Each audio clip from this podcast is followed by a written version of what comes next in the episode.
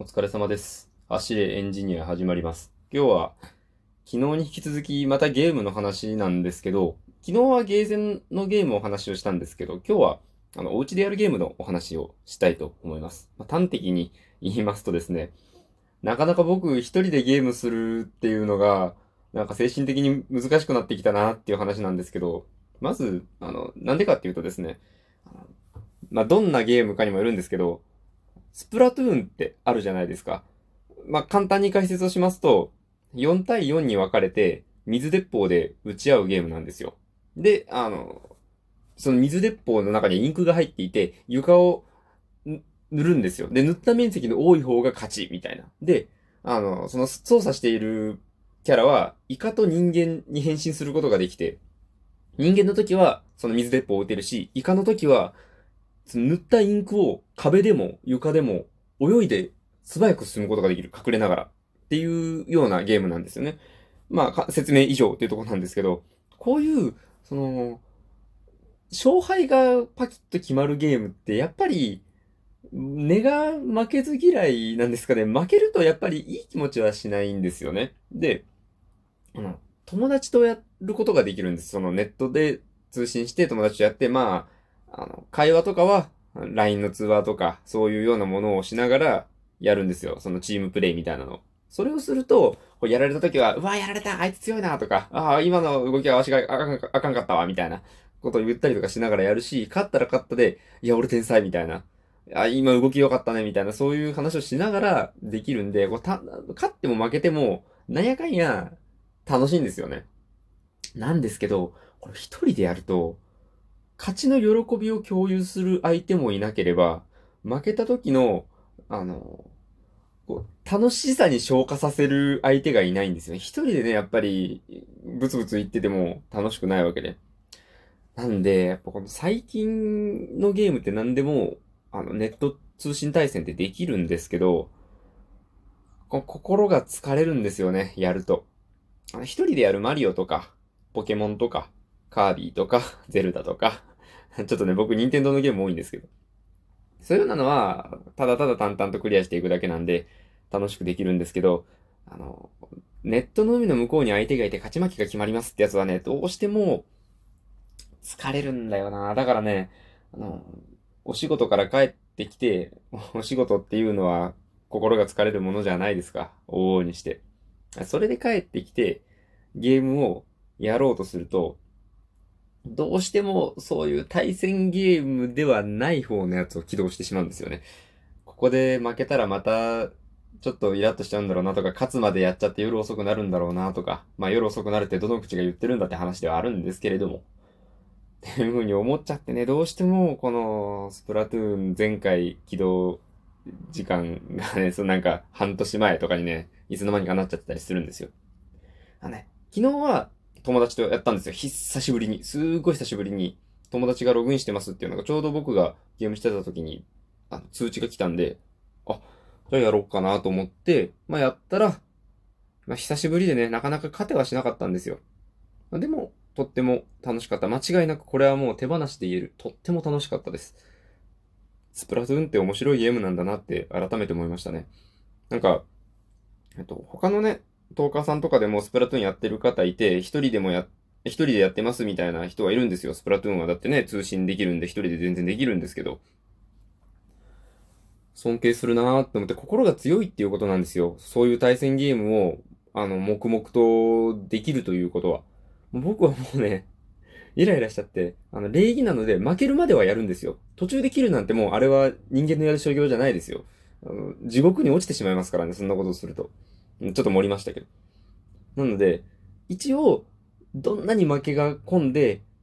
後の30秒どんだけ頑張ってもこれは絶対に負けるぜってなっても、負けるまではやります。ただやっぱ負けは負けなんで、どうしてもその、相手を称えるとかそういう精神状態かというよりはもう、ああ、負けたああ、みたいな。いいとこまで行っとったのに、みたいな。そういうような感じになっちゃうんですよね。なんか、その辺のうまいいなし方ないですかね？これ聞いている方にヘビーゲーマーの方とかいたらぜひ聞かせてもらいたいんですよ。その、配信とか見るの楽しいんですよね。あの、YouTube で、そういうゲーム配信している人の、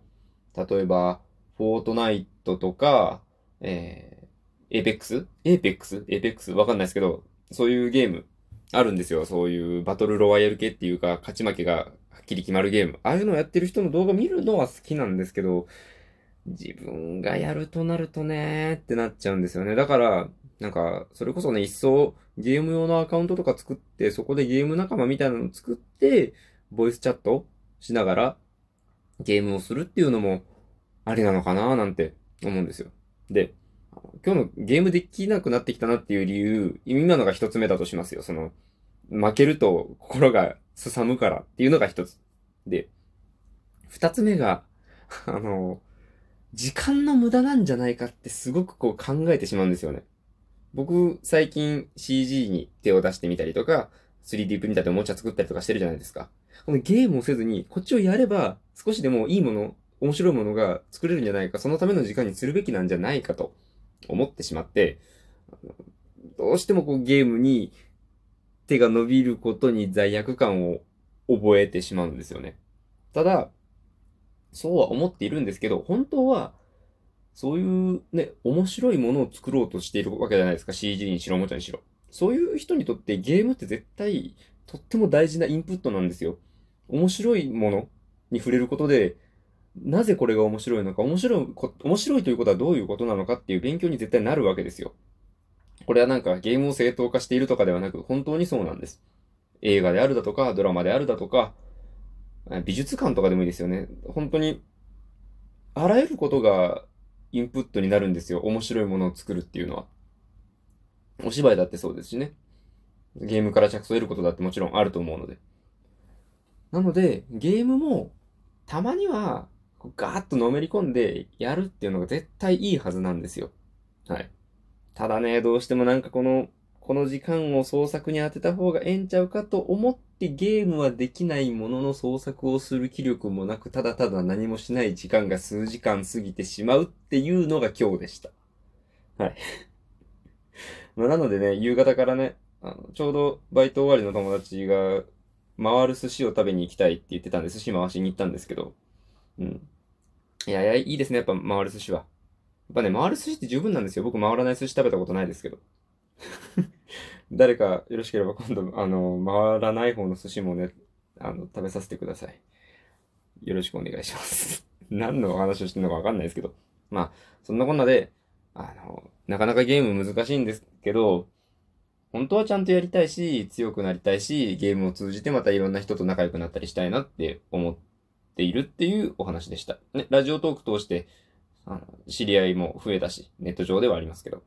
もちろん、おもちゃ作りでも、その、少しずつ輪を広げていますし、なので、ゲームの輪みたいなのもあるといいなぁと思いました。僕がやっているゲーム、持っているゲームは、えっと、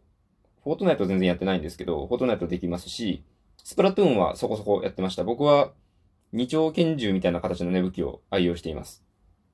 かっこいいんですよ。やっぱ二丁拳銃ってとかさ、あの、とかさ、っていうかあの、二刀流ってロマンじゃないですか。まあそんなのはよしとして。そんな感じのね、ゲームをね、やってるんで、これを聞いた方で、お、山中と一丁やってやろうやないかいっていう方がいたら、ぜひぜひ声かけてくださればね、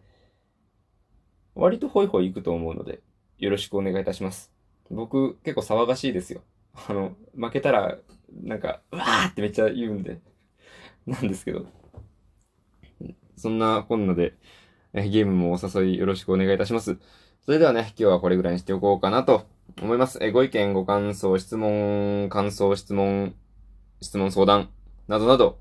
えー、受けたまっておりますのでよろしくお願いいたします。クリップやリアクションもよろしく頼みます。それでは、ご清聴ありがとうございました。お疲れ様でした。失礼いたします。はい。なんで、ゲーミングチェア買ったのに、パソコンするときしか座んないのかな、俺。では。